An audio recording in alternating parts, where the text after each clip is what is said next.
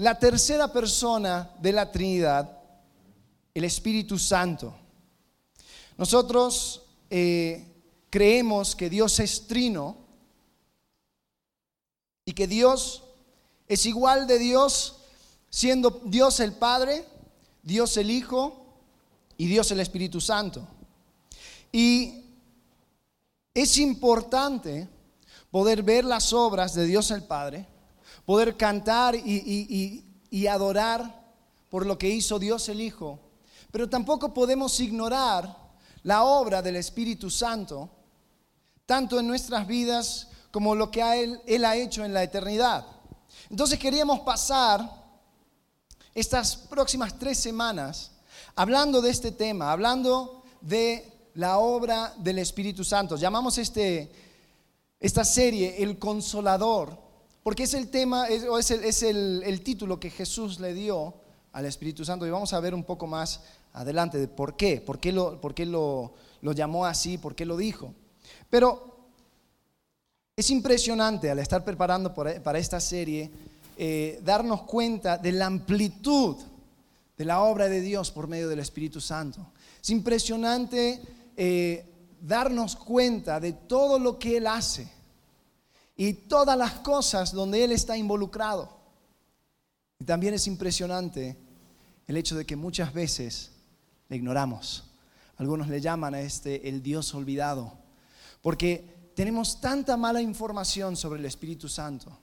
Eh, a veces le, pensamos en Él como un mago celestial que hace trucos para que nosotros nos sorprendamos. A veces pensamos que fue una fuerza que fue activo en el Antiguo Testamento, pero ya no lo está. A veces pensamos que es como, nuestra conciencia, como en esa película de Pinocchio, que ahí aparece el, grillito, y ese es el Espíritu Santo. Bueno, quiero que por las próximas tres semanas estemos enfocados y estemos viendo qué es lo que dice la palabra en cuanto a la persona y la obra del Espíritu Santo. Antes que entremos, hoy vamos a hablar de un aspecto. Vamos a hablar de, la obra del Espíritu Santo en la salvación. La próxima semana vamos a hablar de la obra del Espíritu Santo en la santificación. O sea, cómo es que el Espíritu Santo va trabajando en tu vida para que tú puedas seguir pareciéndote más a Cristo. Y después, la última semana, vamos a hablar de la obra del Espíritu Santo en el servicio. ¿Cómo es que el Espíritu Santo nos equipa para poder eh, estar trabajando y siendo activos en el servicio de su iglesia? Pero primero, primero quiero dar una pequeña introducción a la persona del Espíritu Santo. Eh, muchos de nosotros venimos de muchos diferentes contextos bíblicos. Algunos, gracias a Dios, aceptaron a Cristo aquí en esta iglesia. Otras personas eh, aceptaron a Cristo en otras iglesias donde el Evangelio es predicado. Eh, pero hay veces donde o el Espíritu Santo no se habla o hay una versión, digamos, tergiversada del Espíritu Santo. Entonces simplemente quiero poner algunas bases, algunas bases bíblicas en cuanto a la persona del Espíritu Santo. Pero antes de eso, vamos a orar una vez más, entregar este tiempo en manos de Dios y continuar. Padre, gracias porque nos has dado tu Espíritu. Gracias porque está presente en este lugar, en este momento. Te pido que tu Espíritu hable por medio de mí. Señor, que podamos juntos como iglesia explorar las riquezas que tú tienes en tu palabra. Señor, nos entregamos a ti, queremos escucharte, queremos ponernos a tu disposición. En el nombre de Cristo Jesús. Amén.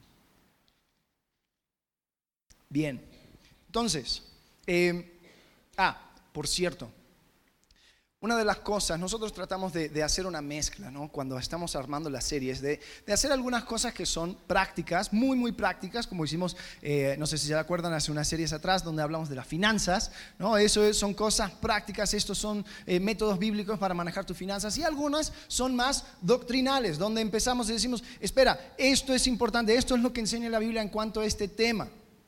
Eh, son importantes las dos, porque si solamente nos enfocáramos en, la práctica, en la parte eh, que, o sea, sal hoy y haz esto, eh, va a llegar, va a llegar el momento donde nos preguntamos, pues, ¿por qué estoy haciendo esto? Lo hago, pero ¿por qué? ¿Cuáles son mis fundamentos? Si nos enfocamos mucho en lo que son estas bases, estas doctrinas, estas enseñanzas, entonces bien, sé exactamente lo que tengo que hacer, pero se me están creciendo raíces en mi asiento porque no hago nada. Entonces queremos tener una, una, eh, una mezcla donde podemos decir, esto es la razón por la cual hacemos esto y esto es lo que como iglesia debemos de actuar, de esta manera debemos de actuar. Ahora, ¿por qué lo digo? Porque lo que vamos a ver hoy tiene como su fundamento todo lo que vas a hacer en tu vida como cristiano. Lo que vamos a ver hoy es la obra de Dios en el momento que tú aceptaste y reconociste que tú eres pecador y que Cristo es el único Salvador. Lo que vamos a ver hoy es la razón por la cual tú tienes una esperanza. Y quiero que por medio de esto puedas contemplar, puedas entender la grandeza de la gracia, de la misericordia de Dios. Entonces, con eso vamos a comenzar. La primera cosa que tenemos que saber del Espíritu Santo es que el Espíritu Santo es igual de Dios que el Padre y el Hijo. Es igual de Dios que el Padre y el Hijo. La confesión Westminster, que es una, confesión de las iglesias presbiterianas, comenzaron en 1600, ah, viendo y yendo por toda la escritura, eh, entendiendo cuál es su doctrina, ellos escribieron esto en cuanto a la Trinidad. Dice, la Trinidad es la unidad de la divinidad y hay tres personas en una sustancia, poder y eternidad, Dios Padre, Dios Hijo y Dios Espíritu Santo. El Padre no es engendrado ni procede de nadie. El Hijo es eternamente engendrado del Padre y el Espíritu Santo procede eternamente del Padre y del Hijo. El Espíritu Santo procede eternamente del Padre y del Hijo. Nadie lo creó, nadie lo hizo. Él es siempre y fue siempre parte de la Trinidad. Ahora, sabemos eso porque a Él se le llama espíritu en el mismo sentido personal que Dios es llamado espíritu. Fíjense lo que dice Juan capítulo 4, versículo 24. Dice, Dios es espíritu y los que le adoran en espíritu y en verdad es necesario que le adoren. Dios es espíritu. En otro lugar donde podemos ver esto, que, el Espíritu Santo es Dios, es en el libro de Isaías. Comparen estos dos pasajes. Miren lo que dice Isaías capítulo 6, versículo 8 y 9. Eh, Isaías está hablando, dice, después oí la voz del Señor. ¿Quién está escuchando? ¿La voz de quién? El Señor, de Jehová. Dice que decía, ¿a quién enviaré? ¿Y quién irá por nosotros? Entonces respondí yo, heme aquí, envíame a mí. El próximo versículo dice, y dijo, anda, y di a este pueblo, oíd bien y no entendáis Ved por cierto, mas no comprendáis. Ahora, eso es un pasaje en, eh, el libro de Isaías. Después en el Evangelio, ah, o, más bien más adelante en el libro de Hechos, lo están diciendo en Hechos 28, 25 y 26. Y fíjense lo que dice. Dice, como no estuvieron, estuviesen de acuerdo entre sí al retirarse, les dijo Pablo esta palabra. Pablo está hablando dice, bien habló el Espíritu Santo por medio del profeta Isaías a nuestros padres, diciendo, Ve a este pueblo y diles, de oído iréis y no entenderéis, y viendo veréis y no percibiréis. Ahora, en Isaías, ¿qué dice, ¿quién dice que estaba hablando? ¿Quién estaba hablando? El Señor, Jehová. Aquí cuando Pablo dice y les recuerda, dice, el Espíritu Santo estuvo hablando. Entonces podemos encontrar que son intercambiables. El Espíritu Santo es Dios. El Espíritu Santo se presenta igual que el Padre y el Hijo en Mateo capítulo 28. Versículo 19, la gran comisión, Jesús está encomendando a sus discípulos. Le dice, por tanto, id y hacer discípulos a todas las naciones, bautizándoles en el nombre del Padre, del Hijo y del Espíritu Santo el Espíritu Santo no es solamente, no es el secuaz de Dios y le manda y le envía cuando, cuando tiene que hacer algo, y el, IBM de Dios. No, no, no. Es igual de Dios, es el agente de Dios. Dice en Génesis que, que en el principio creó Dios los cielos y la tierra. Dice el Espíritu de Dios estaba sobre la faz de las aguas. Entonces tienen diferentes roles, tienen diferentes ministerios, podríamos decir, pero son la misma persona. Y esa es la próxima cosa que quiero decir en esto del Espíritu Santo. Es una persona. Ahora, el problema es que muchas veces eh, entendemos al Espíritu Santo como si fuera una fuerza, una fuerza impersonal que va impresionando ideas vagas eh, eh, en, la mente. No es que tuve un sueño y creo que, creo que Dios me está diciendo esto por medio de su Espíritu y, siento un soplo y, esto y lo otro. Y es como si, fuera, como si fuéramos Jedi's. Y el Espíritu Santo es la fuerza. No, así no funciona. El Espíritu Santo es una persona, tiene una personalidad. Y cuando se habla de persona significa que tiene voluntad, tiene intelecto y tiene emoción. ¿Cómo sabemos esto? Bueno, ¿sabes que el Espíritu Santo le podemos hacer enojar? Mira lo que dice Isaías 63, 10. Isaías 63, 10 dice, más ellos fueron rebeldes e hicieron enojar su Santo Espíritu, por lo cual se les volvió enemigo y él mismo peleó contra ellos. Se puede enojar, se puede contristar también. Efesios capítulo 4, versículo 30. Dice, no contristéis al Espíritu Santo de Dios, con el cual fuisteis sellados para el día de la redención. No contristéis. Entonces, ¿se puede contristar una fuerza? No. Eh, ningún Jedi se preocupó por, las emociones de la fuerza. Eh, pero el Espíritu Santo sí le podemos contristar.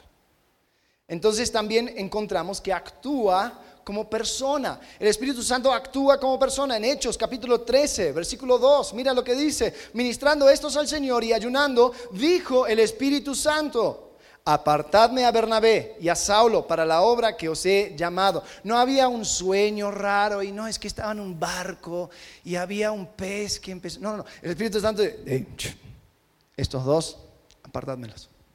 Entonces el Espíritu Santo actúa como persona, habla como persona, se comunica como persona, así como Dios Padre y Dios Hijo. Y por último, en cuanto a esta introducción al Espíritu Santo, eh, el ministerio del Espíritu Santo, y esto es tan importante, el ministerio del Espíritu Santo es glorificar a Cristo. Ahora, yo sé que comencé hablando de que, no, que el Espíritu Santo es el Dios olvidado, porque no hablamos tanto de él. Bueno, eh, hasta cierto punto, hasta cierto punto es por, por designio, eh, por, por, diseño más bien. Eh, porque el rol del Espíritu Santo no es de glorificar a sí mismo. El rol del Espíritu Santo es glorificar a Cristo. nosotros oramos al Padre por medio del Espíritu Santo que interpreta por nosotros en el nombre del Hijo. Entonces el Espíritu Santo, Él glorifica al Hijo. Mira lo que dice en Juan 16, 14. Dice, Jesús está hablando, dice, Él me glorificará porque tomará de lo mío y os lo hará saber. Él me glorificará. El rol, el ministerio del Espíritu Santo es glorificar al Hijo. Ahora, Desafortunadamente tenemos muchas personas que van dando vuelta, que dicen que el Espíritu Santo le hizo vomitar, que el Espíritu Santo le hizo reír, que el Espíritu Santo les hizo eh, ladrar como animales, un rugido de animal. El Espíritu Santo eh, eh, entró en el saco de una persona y cuando lo tira todos se caen y wow. Pregunta, ¿glorifica eso al Hijo? Allá ustedes. Les quiero dar una clave muy importante. Por si ves una cosa media dudosa en otro lugar, dices, ¿y esto de dónde vino? Y la gente le encanta tirar el nombre del Espíritu Santo y atribuir un montón de cosas que no son de Él. La forma de saber si es del Espíritu Santo o no es hacerte esa pregunta. ¿Cristo es glorificado? Si Cristo no es glorificado, no es del Espíritu. Punto y aparte. A mí no me importa qué tipo de rugido de animal. No, es que sonó como jirafa. Es que yo no sé cómo hacen los jirafas, pero hizo. Mira, si Cristo no es glorificado, no es de Dios. Punto. Porque el ministerio del Espíritu Santo es glorificar al Hijo. Bien. Eh, bueno, fíjense lo que, lo que dice, agarramos eh, Juan capítulo 16, versículo 14, pero esto es parte de una, una plática más grande en cuanto al Espíritu Santo, en Juan 16. Vamos a ver desde el versículo 7. Jesús está hablando del Espíritu Santo, dice, pero yo os digo la verdad, os conviene que yo me vaya, porque si no me fuera, el consolador no vendría a vosotros. Mas si me fuere, os lo enviaré. Y cuando Él venga, convencerá al mundo de pecado, de justicia y de juicio. De pecado por cuanto no creen en mí. De justicia por cuanto voy al Padre y no me veréis más. Y de juicio por cuanto el príncipe de este mundo ya ha sido juzgado. Aún tengo muchas cosas que deciros, pero ahora no las podéis sobrellevar. Pero cuando venga el Espíritu de verdad, Él os guiará a toda la verdad. Porque no hablará por su propia cuenta, sino que hablará todo lo que oyere y os hará saber las cosas que habrán de venir. Él me glorificará. Porque tomará de lo mío y os lo hará saber. Todo lo que tiene el Padre es mío. Por eso dije que tomará de lo mío y os lo hará saber. Cuatro veces Jesús menciona al Espíritu Santo y le da ese título, el consolador. En griego ese término significa, es, la palabra es paracletos y, es el mismo, la misma palabra de donde sacamos la palabra abogado. Es una persona que está al lado de nosotros para defender nuestra causa, al lado de nosotros para ayudarnos, así como un buen abogado debería de hacer. Eh, pero Él es el abogado, el consolador, el que está con nosotros, dice, y en nosotros. Y es increíble empezar a ver la obra del Espíritu Santo, el trabajo que Él hace. En la salvación Él nos atrae, en la santificación continuamente nos limpia y en el servicio Él nos equipa. Ahora vamos a enfocarnos en lo que queda de este tiempo, en la obra del Espíritu Santo, en la salvación. Es increíble. Eh, Rick Warren, un, eh, autor, eh, el que escribió Una vida con propósito. Ah, ¿Quién, ha leído ese libro? Una vida con propósito, 40 días de propósito. él fue uno de los libros más, más vendidos en todo el mundo, pero él comienza el libro diciendo esto. No tiene que ver contigo. No tiene que ver contigo. Y su punto es, una vida con propósito es una vida que, no está centrado en ti mismo. Una vida con propósito es una donde tú vives por algo mucho más importante que ti mismo. ¿Sabes? Lo mismo sucede en la salvación.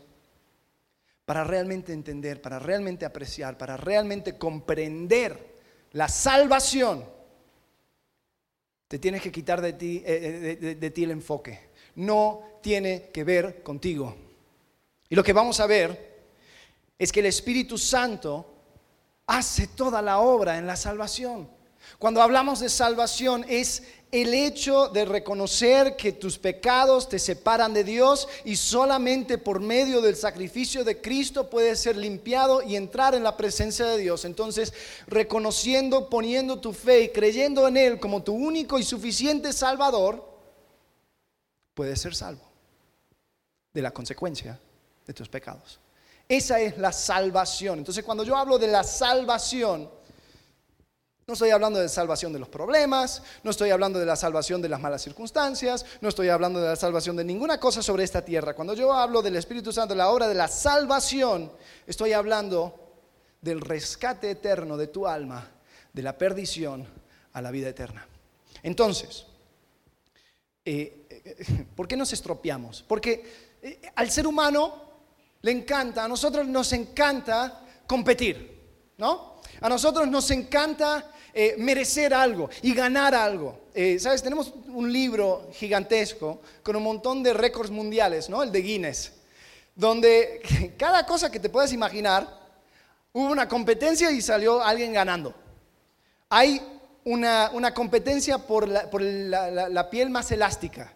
Hay una persona que tiene el récord Guinness por tener la piel más elástica y, y él está reconocido ahí como la piel más elástica. Hay una mujer que tiene eh, el récord Guinness por eh, las uñas más largas. Son horribles.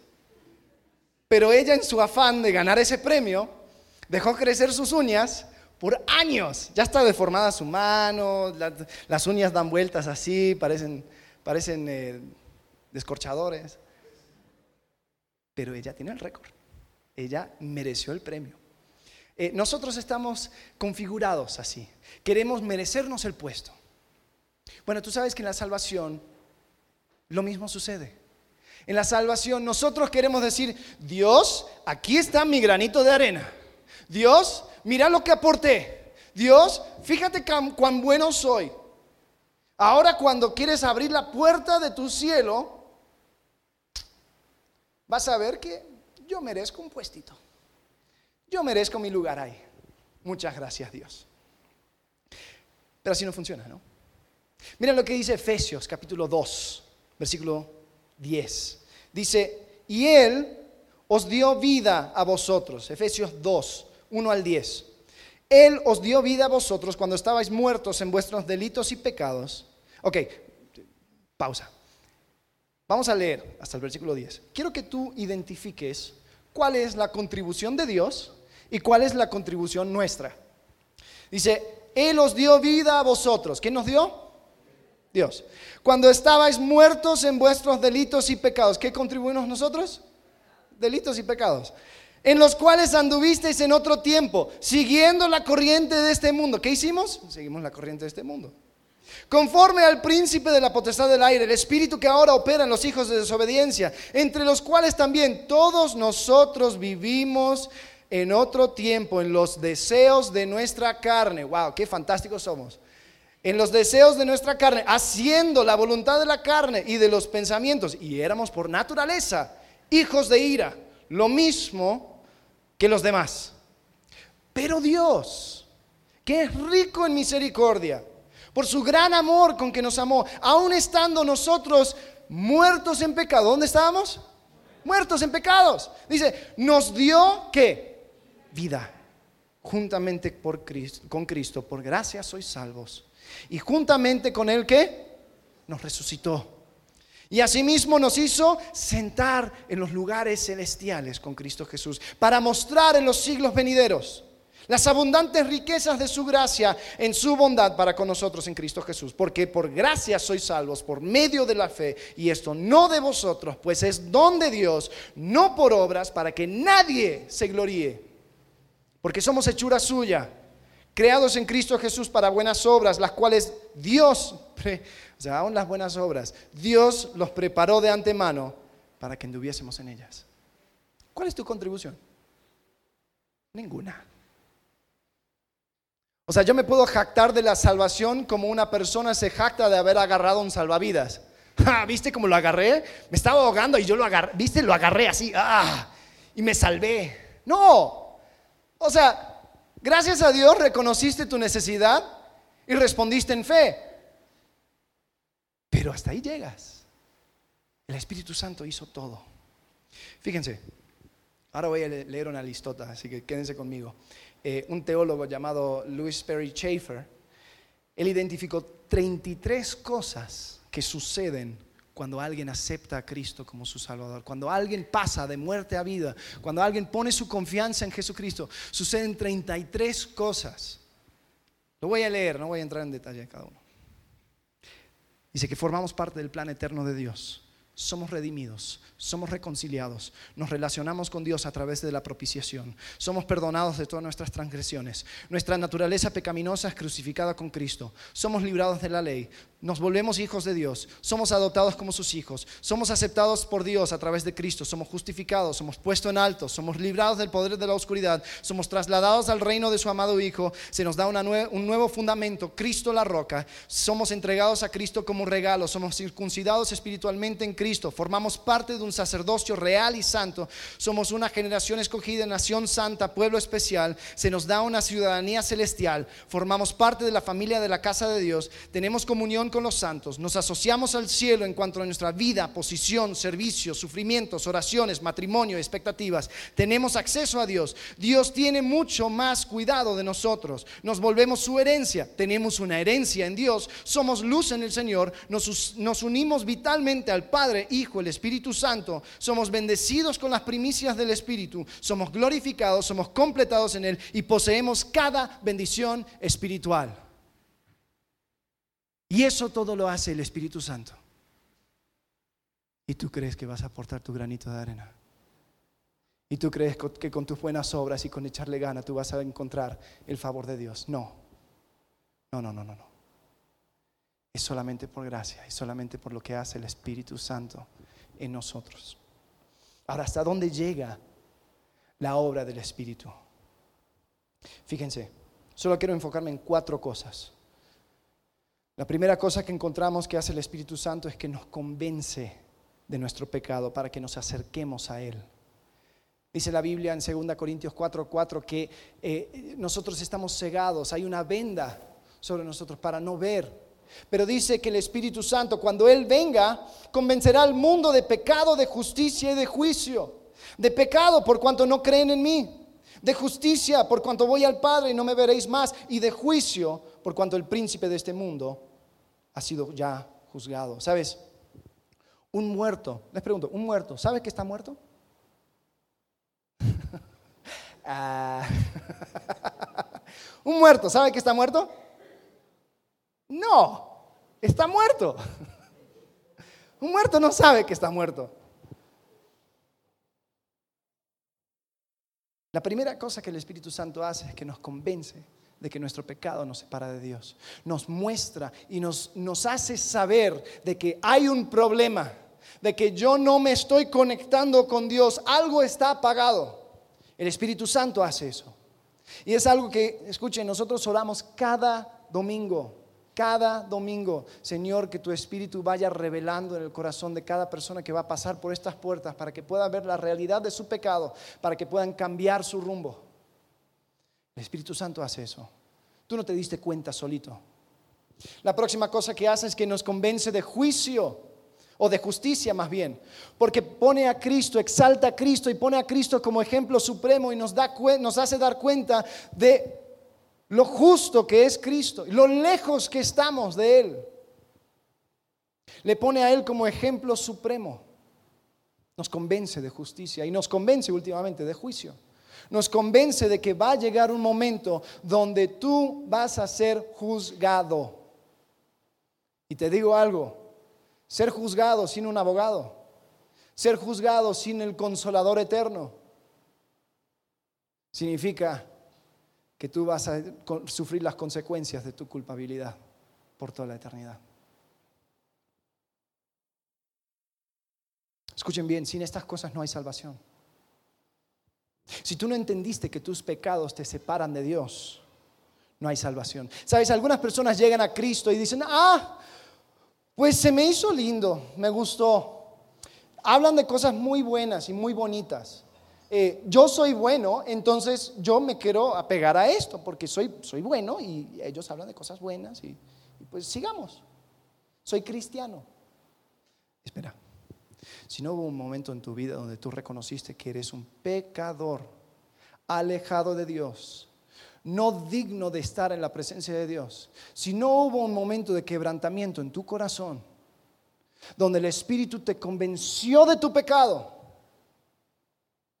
así de bueno te vas al infierno. Es chistoso. Es chistoso para el que está al otro lado. Pero si este es tu caso, preocúpate. Preocúpate.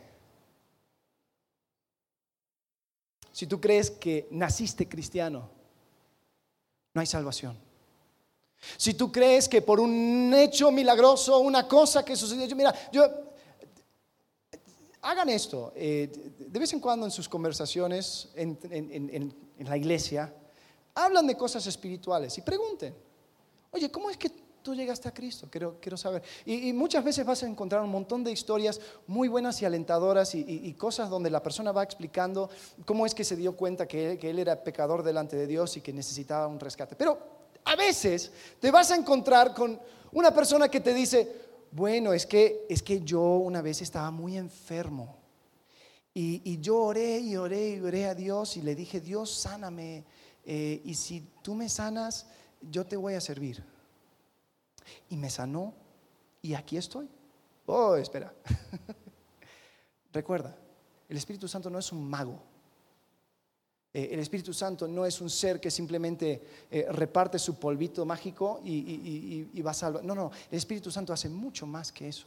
Y si no hubo un momento donde tú fuiste convencido de pecado, de justicia, de juicio, te lo quiero decir con todo el amor, te vas al infierno.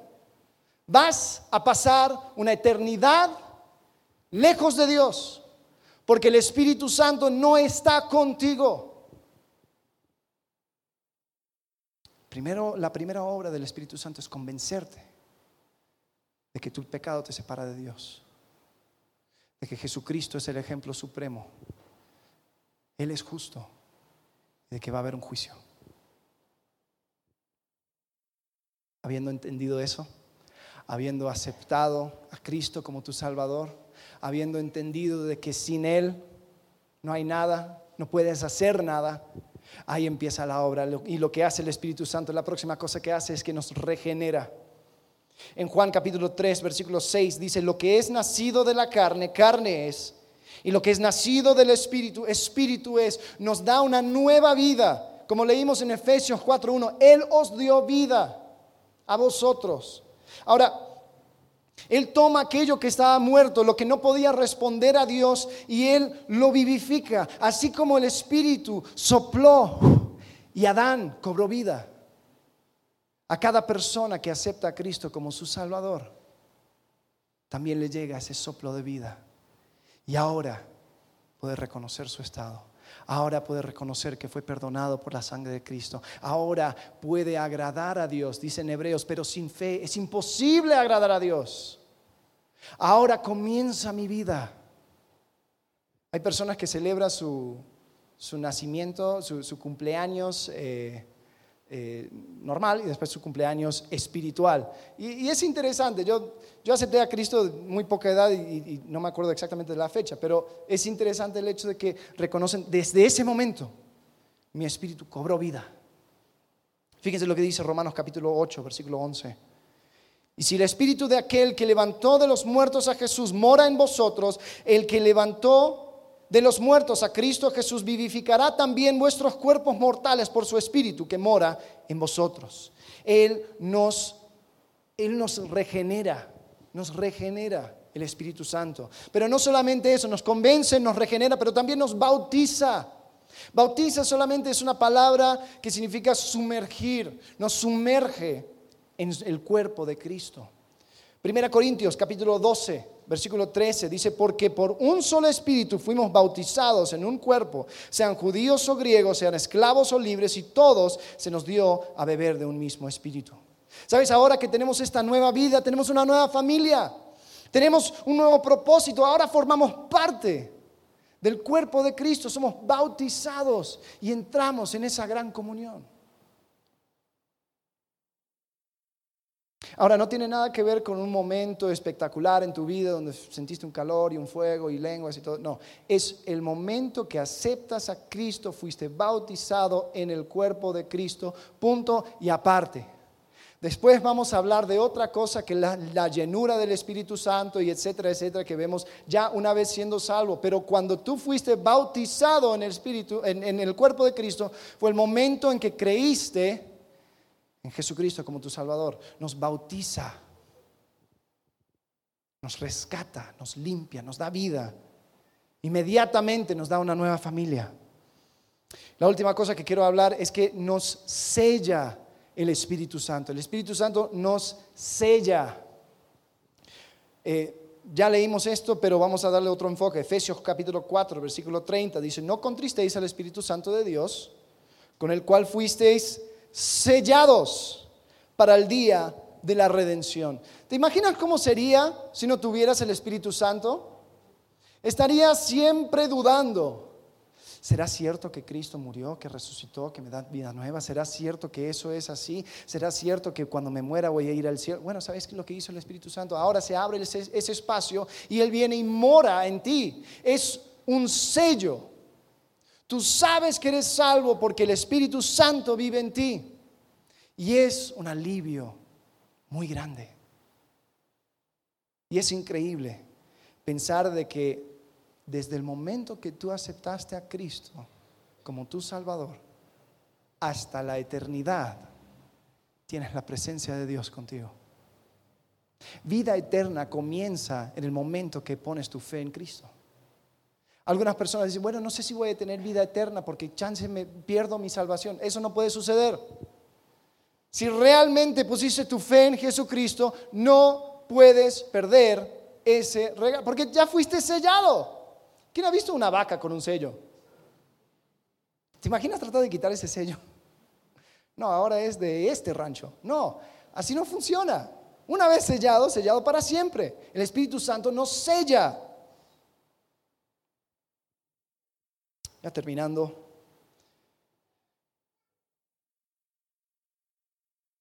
Quiero que piensen lo increíble que es el hecho de que el Espíritu Santo señala nuestro pecado. El hecho de que el Espíritu Santo nos da vida nueva. Que el Espíritu Santo nos bautiza en una nueva relación con Cristo y con su iglesia. Y que el Espíritu Santo nos sella para siempre. No tiene que ver contigo. Tú no eres el centro de esto. Fue Dios que hizo todo por medio de su Espíritu. Él fue activo en, tu salvación desde el comienzo, desde antes, cuando Él te muestra tu necesidad. Ya dejemos de echarle ganas para tratar de ganar un puesto en el cielo. En serio los digo, y, lo quiero, no sé cómo comunicarlo mejor, porque muchas veces tenemos estas ideas católicas incrustadas en nuestra mente, que yo tengo que prender mi velita, que yo tengo que hacer, que yo tengo que ser buena persona y así tal vez, quizás Dios me va a permitir entrar. No, no, no, no, no, no, no. Es confiar en la persona de Jesucristo.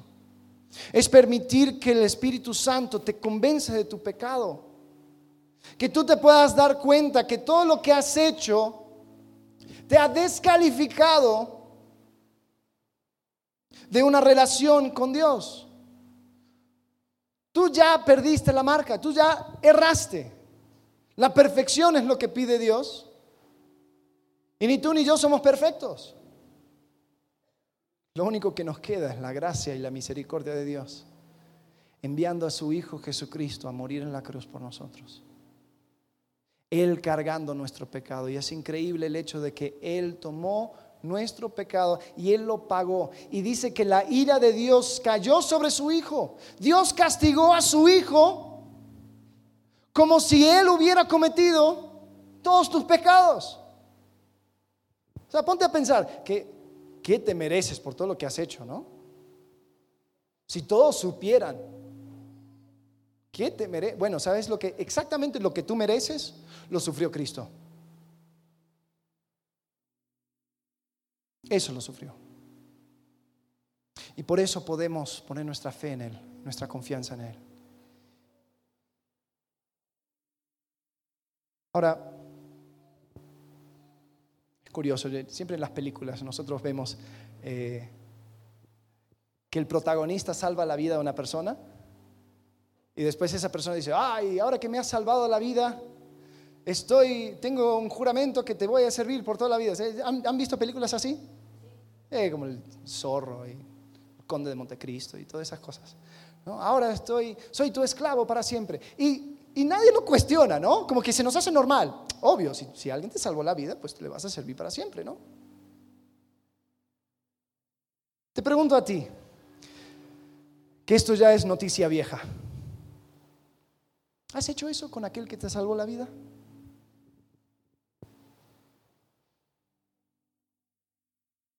¿Cómo estás respondiendo a este hecho maravilloso? Que el Espíritu Santo hizo absolutamente todo para que tú puedas tener una relación eterna con Dios. ¿Cuál es tu respuesta? ¿Cuál es tu adoración? ¿Cómo vives este hecho? El hecho de que Él nos convenció.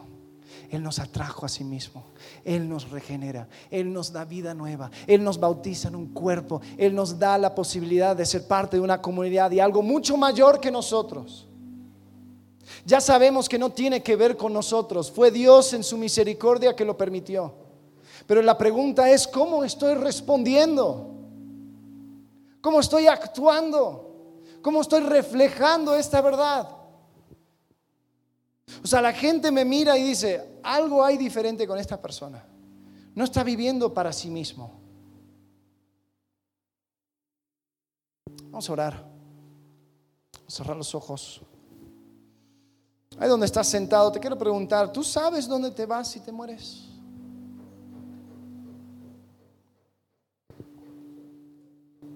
¿Tú entiendes el hecho de que tu pecado te aleja de Dios? Tal vez el Espíritu Santo en este momento te está marcando eso.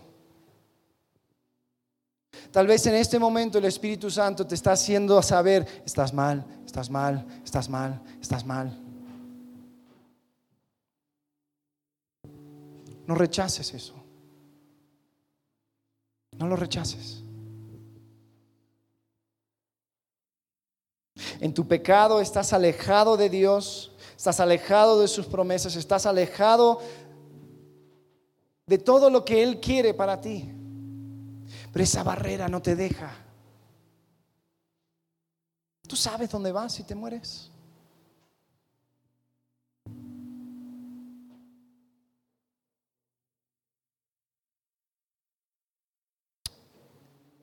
Si la respuesta es no sé, ¿quieres cambiar eso? ¿Quieres cambiar esa realidad? Solamente mirar al Hijo, mirar a Jesucristo. Dios sabía que existía esta barrera, entonces por eso envió a su Hijo Jesucristo para morir en la cruz, para sufrir por tus pecados y las mías. Lo resucitó al tercer día y ahora Él está ofreciendo la salvación. Él te está dando la oportunidad de pasar una eternidad con Él. Quiere limpiarte de tus pecados. Él ya lo pagó, pero quiere que tú pongas tu fe en Él. Jesús dijo, yo soy el camino, la verdad y la vida. Nadie viene al Padre sino por mí. ¿Tú lo crees? Y si lo crees ahí donde estás, ¿por qué no le, le pides que te salve? Él te escucha.